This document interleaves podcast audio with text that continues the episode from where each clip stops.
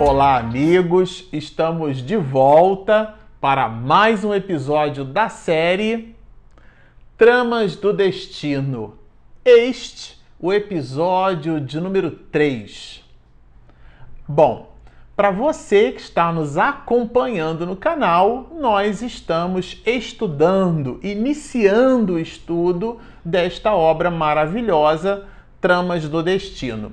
No episódio passado, nós lemos, terminamos de ler aquilo que o próprio Miranda vai chamar de tramas do destino, que dá inclusive o nome do título, o nome do opúsculo, o nome do livro. Nós dividimos os dois primeiros episódios para fazer a apresentação da obra para vocês, para, por exemplo, nos contextualizarmos no sentido de entender que este é o terceiro livro da produção literária de Manuel Filomeno de Miranda, que a história romance é, aportada aqui por Miranda não é uma, uma obra de ficção científica, de ficção, como nós observamos em, em alguns romances, né? uma obra de ficção. Aquela história foi uma história inventada, em, por melhor seja engendrada, ela foi inventada. Aqui não. Aqui Miranda recolhe é, agora como um observador do mundo espiritual, porque o primeiro livro que nós estudamos foi, foram vivências do próprio Miranda, o que confere, inclusive, à obra uma especialidade única. Aqui são vivências, sim, de Manuel Filomeno de Miranda, mas agora no mundo espiritual espiritual. E ele recolhe é, um cenário é, que a gente não vai fazer spoiler, dá vontade de fazer spoiler do livro, contar toda a história romance, mas a gente vai precisar diluir essa história ao longo de muitos e muitos episódios. São 30 capítulos o livro. E Miranda vai dividindo ele em duas grandes partes introdutórias. A primeira parte, introdutória, que dá origem ao livro, repito, Tramas do Destino, nós a estudamos juntos em dois episódios, os dois primeiros episódios. E agora, esse, o terceiro episódio, nós vamos estudar juntos, ler, buscar, produzir reflexões a respeito daquilo que o próprio Manuel Filomeno de Miranda vai chamar de in limine. É uma expressão que a gente foi buscar aí nos dicionários e que às vezes alguns advogados, né, a turma voltada para as ciências jurídicas, é, usa muito, lê em limine, significa assim, é, referindo-se né, a um processo é, de início, no início, ou, ou então é, desde logo.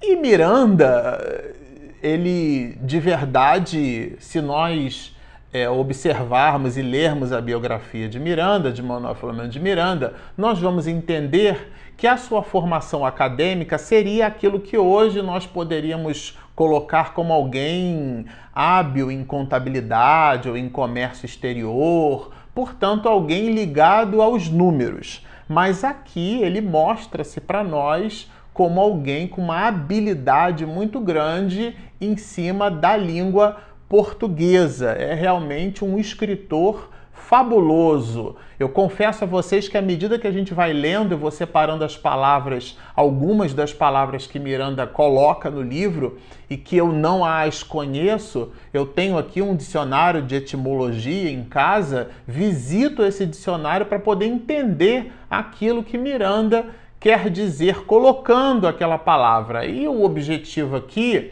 acredito eu, em relação a esse autor espiritual, não é simplesmente o de sofisticar na letra, é de buscar dar-nos a possibilidade do estudo, inclusive, é sofisticar monos é, diante destes mesmos processos diante desta mesma leitura. Mas por uma coisa ou por outra, ele já traz aqui um vocábulo novo. Para mim, por exemplo, era um vocábulo novo, né?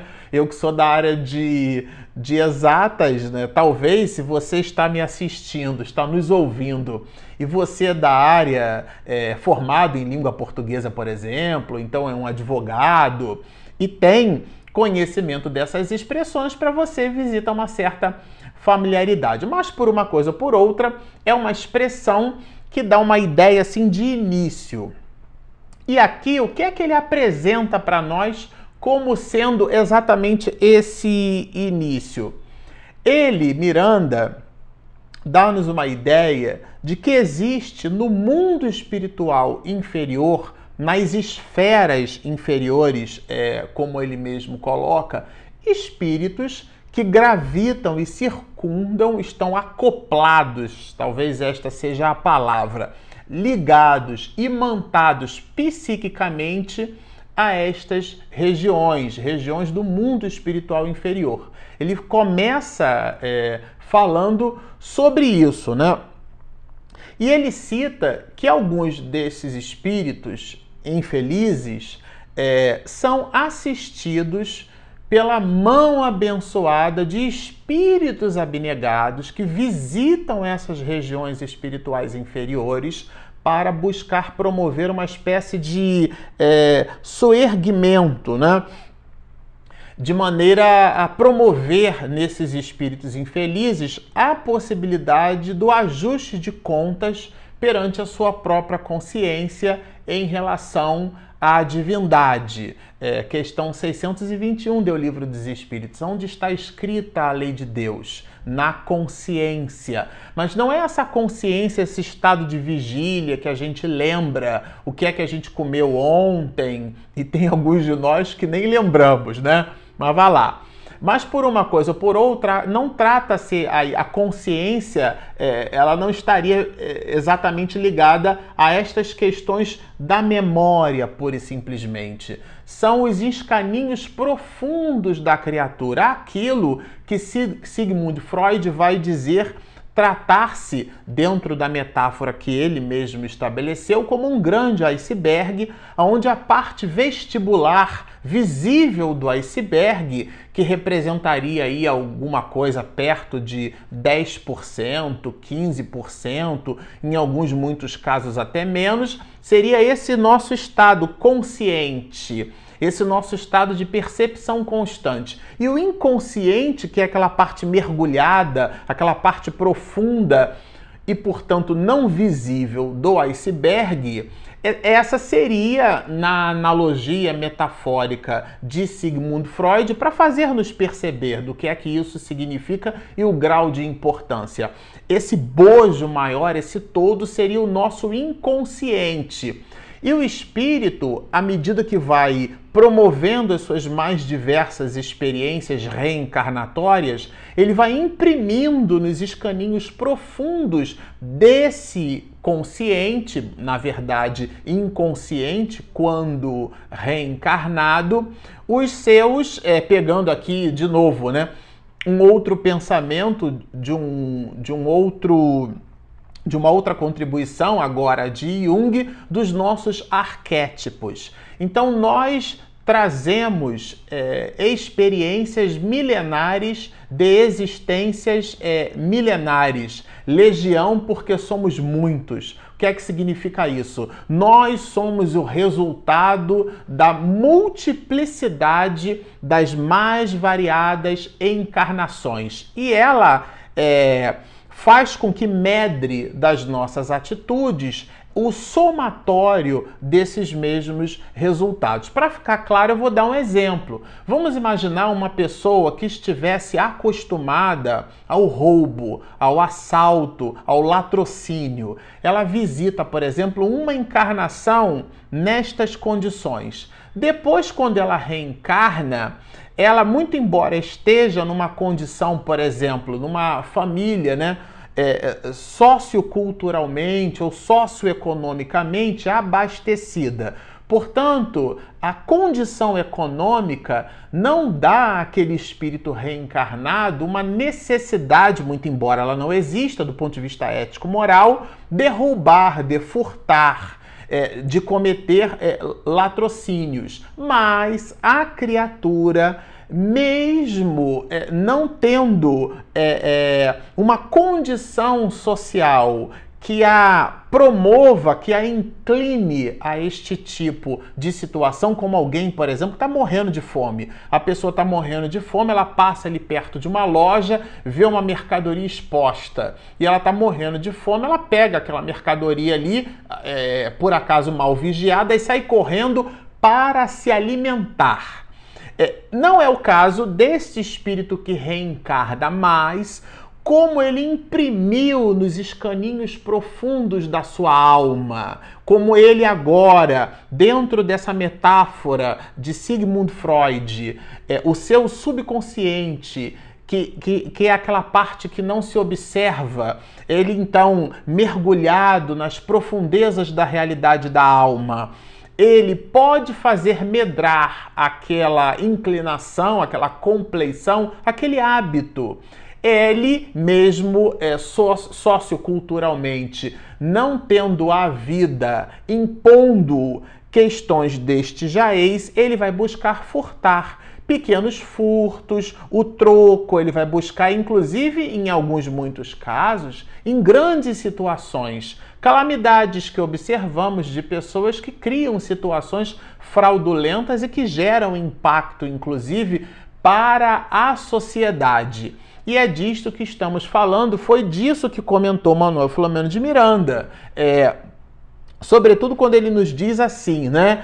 É, trabalhando aqui os ingredientes, os componentes é, destes espíritos que então evocam dessas almas nobra, nobres é, essa compleição, essa inclinação para esse desejo de ajudar. Que características são essas? São os da teimosia, do equívoco ou rebeldia contumaz, ou seja, são aqueles comportamentos efetivamente cultivados. Não tem outra palavra. É, em alguns, muitos casos, quando a gente visita é, o médico, né, tem um problema, uma doença qualquer, e essa doença ela se apresenta através de sintomas. E a coleção desses sintomas fazem com que o médico, o especialista, em alguns muitos casos, o clínico geral pode então é, encaminhar para um especialista, porque ele faz ali uma triagem, né? É, um bom diagnóstico se dá através de um bom exame. Sendo um bom clínico, ele vai promover um bom, um bom exame esse bom exame vai dar bons diagnósticos e aquele diagnóstico promove, então, dá condição a um prognóstico é, assertivo. Mas por uma coisa ou por outra, ele vai nos indicar, por exemplo, para um especialista. Se a gente tem uma queixa de dor de cabeça, ele vai pedir então um, um raio-x, vai identificar que trata-se, por exemplo, de uma sinusite, né? Que é uma inflamação no, nos, nos seios né, da face. E, e, chegando no especialista relacionado a esse assunto, o especialista vai trabalhar a, as possibilidades de cura ou atenuar aquela doença. As doenças da alma, elas exigem e evocam é, diagnósticos muito profundos, porque alguns, muitos, foram colecionados, foram cultivados em existências anteriores. E alguns médicos usam inclusive essa expressão, né? Ele diz assim: ah, a pessoa fez essa doença e essa doença é uma doença crônica. E a gente faz uma relação muito interessante. Qual a relação que a gente estabelece com o Deus Cronos? Aliás, a palavra cronologia, cronômetro, vem muito daí, né? O Deus Cronos, o Deus do tempo. Qual é a associação que gostaríamos de estabelecer? Que algumas patologias, algumas enfermidades da alma são conquistadas em função de muito tempo.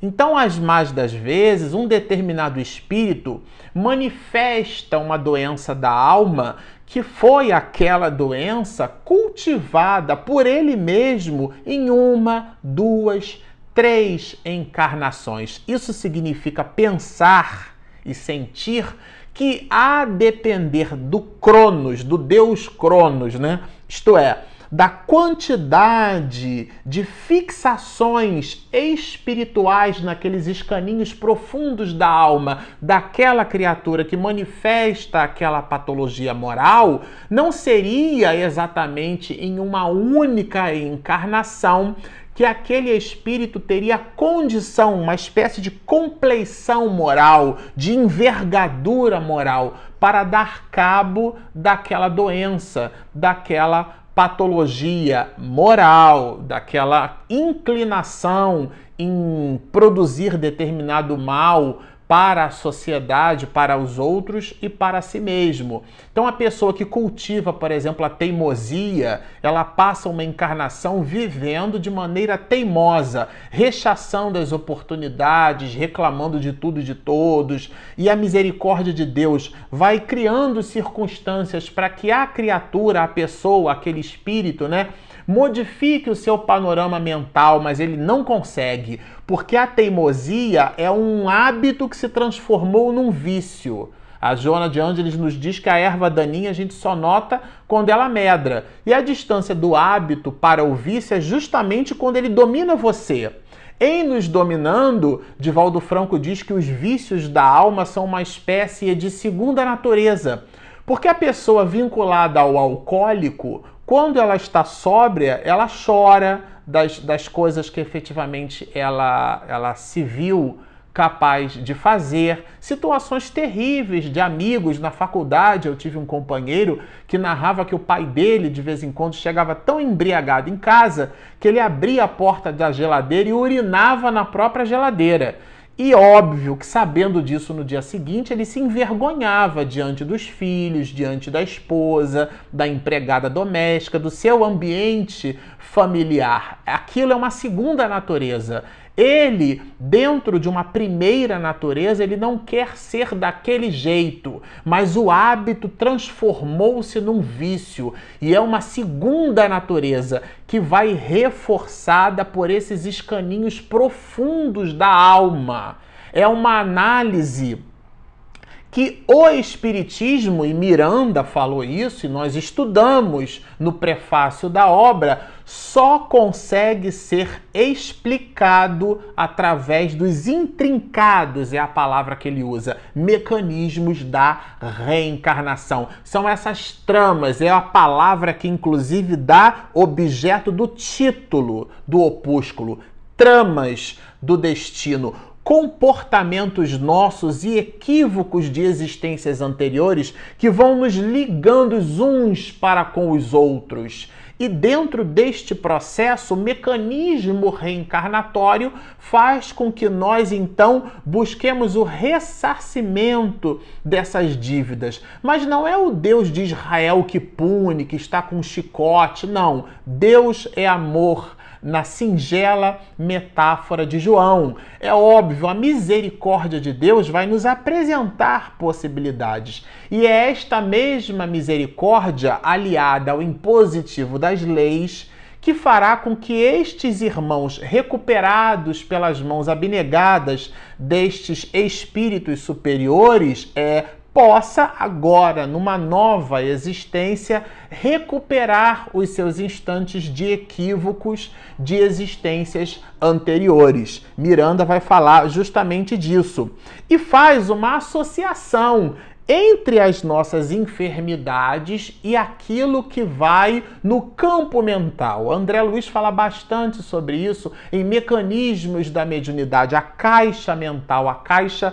do médium, porque trata-se de um livro à orientação dos médios. Mas o valor é, é, didático que André Luiz traz naquele livro está 100% alinhada com essas observações de Miranda. Vejamos o que nos diz é este autor espiritual, quando fala do campo mental. Ele fala da exteriorização miasmática dos seus pensamentos em desalinho e das suas personalidades enfermas. São atributos desses espíritos. Trazem o seu psiquismo completamente em desalinho e necessitam de uma nova encarnação para buscar recuperar-se.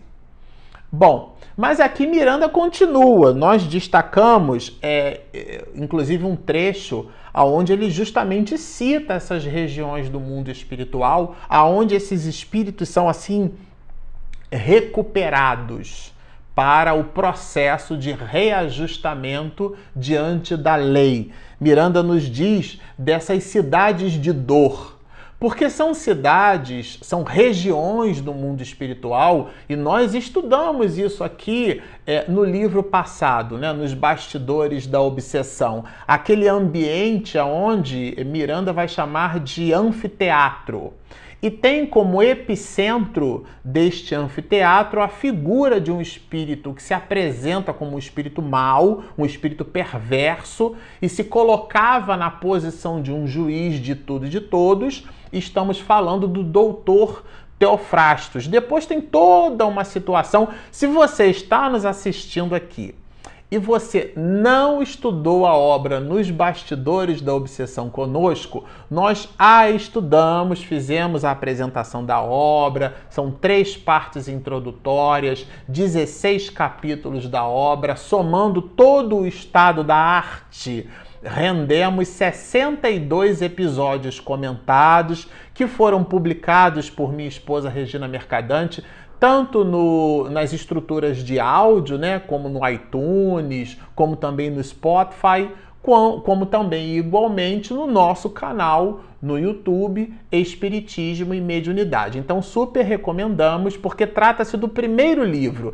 E lá nesse primeiro livro, Miranda aborda justamente o que ele fala aqui agora de novo: dessas regiões que ele vai chamar de cidades de dor porque são regiões onde o que impera é a condição do mal ou do equívoco, do erro, da ganância, da falácia, do embuste, da maledicência, da luxúria, da sexolatria e todo o conjunto de comportamentos que nós observamos na sociedade odierna, na sociedade moderna, na sociedade dos dias atuais. Essas calamidades que nós observamos. Miranda vai nos dizer que são esses espíritos que são retirados por mãos abnegadas dessas regiões, dessas regiões de dor, dessas cidades de dor, e agora, pelo impositivo das leis, recebem uma condição, uma possibilidade de reajustamento, mas trazem o seu psiquismo imantado à condição de outrora. Então, desenvolve como num processo, num círculo vicioso e não virtuoso, não conseguem romper com aquela barreira. Eles então, num processo é, vicioso, repetem os mesmos hábitos que foram cultivados em existências anteriores. Então, Miranda vai nos dizer assim: a duração do castigo é subordinada ao melhoramento do espírito culpado. É, esse trecho nós retiramos, esse, né? Não foi exatamente de Miranda, foi de uma colocação que Allan Kardec fez na obra O que é o Espiritismo, está no final da primeira terça parte da obra, trata-se do último diálogo da primeira parte, o diálogo de Allan Kardec com o padre, e ele vai falar dessas questões do arrependimento, a noção de inferno, e vai nos dar é, valiosas informações, valiosas contribuições reflexivas, fazendo-nos perceber é, justamente dessas questões, respondendo e ajudando a responder, né? Da onde nós viemos, por que estamos aqui e efetivamente para onde vamos. Mas o desdobramento destas reflexões nós vamos deixar esse gostinho para explorar com você no próximo episódio. Bom, por enquanto, como vocês observam, trata-se de um livro maravilhoso, mas por enquanto vamos ficando por aqui. Se você está nos ouvindo através das nossas ferramentas de áudio, através do iTunes, através do podcast, por favor, inscreva-se também no nosso canal. Além de ter assinado o nosso feed, né, nas instrumentos de podcast, por favor, nós temos um canal no YouTube O nome desse canal, Marcelo Shoa Espiritismo e Mediunidade. Você nos encontrará lá faça por favor a sua inscrição, porque minha esposa, quando posta esse material, esse vídeo, você recebe clicando no sininho, você receberá a notificação fresquinha e poderá acompanhar conosco toda a evolução desse estudo. Temos também um aplicativo igualmente gratuito disponível na Google Play e na Apple Store. Fica então esses dois convites. Baixem o nosso app, inscrevam-se no nosso canal, sigam-nos e muita paz.